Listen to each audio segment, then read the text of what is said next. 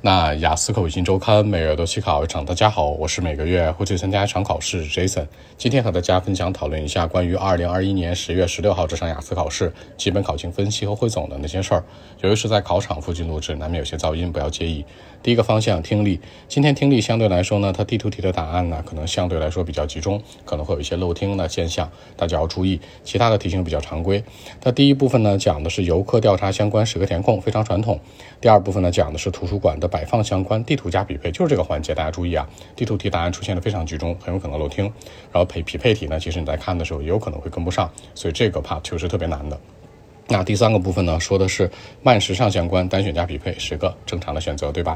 那第四个部分呢是十个填空，讲的是海豚相关。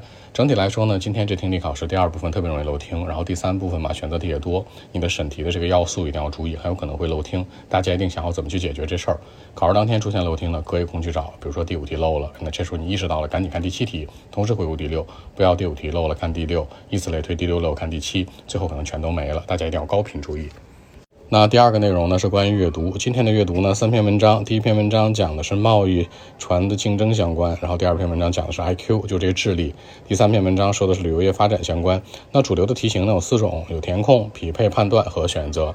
大家注意一下啊，今天的阅读呢第三篇文章比较难，就是说上一场考试和这场考试阅读的一个趋势是什么呢？前一篇、前两篇都不是很难，第三篇反而难。这样的话会让你做题呢更加的具有效率性。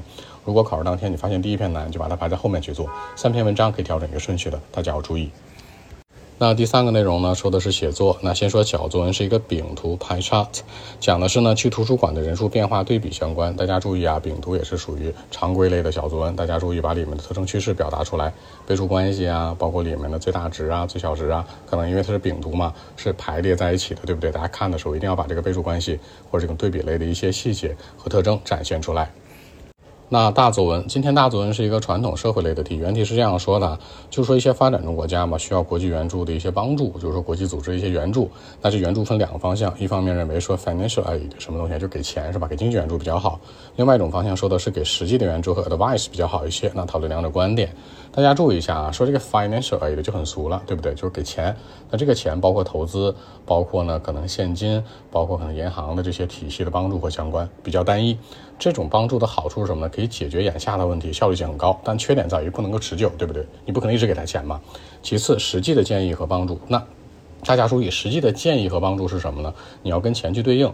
抛开资金的帮助之外，有什么呢？教育帮助、医疗帮助、医疗帮助和科技帮助，对不对？你把这个实际的 practical aid 和 advice 给它带进来。你站在教育的角度、医疗的角度和科技角度三个维度去说，那这三个维度肯定是好于什么？我们所说的那种只是给钱的一个角度。所以说两边讨论偏一边，偏向哪边，大家心里清晰了吧？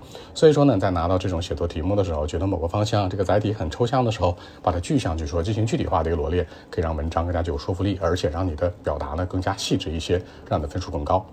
好，关于今天的整体考试情况就是这样。如果大家有更多的问题呢，还是可以 follow WeChat B 一七六九三九一零七 B 一七六九三九一零七。希望今天这样期节目可以带给你们帮助，谢谢。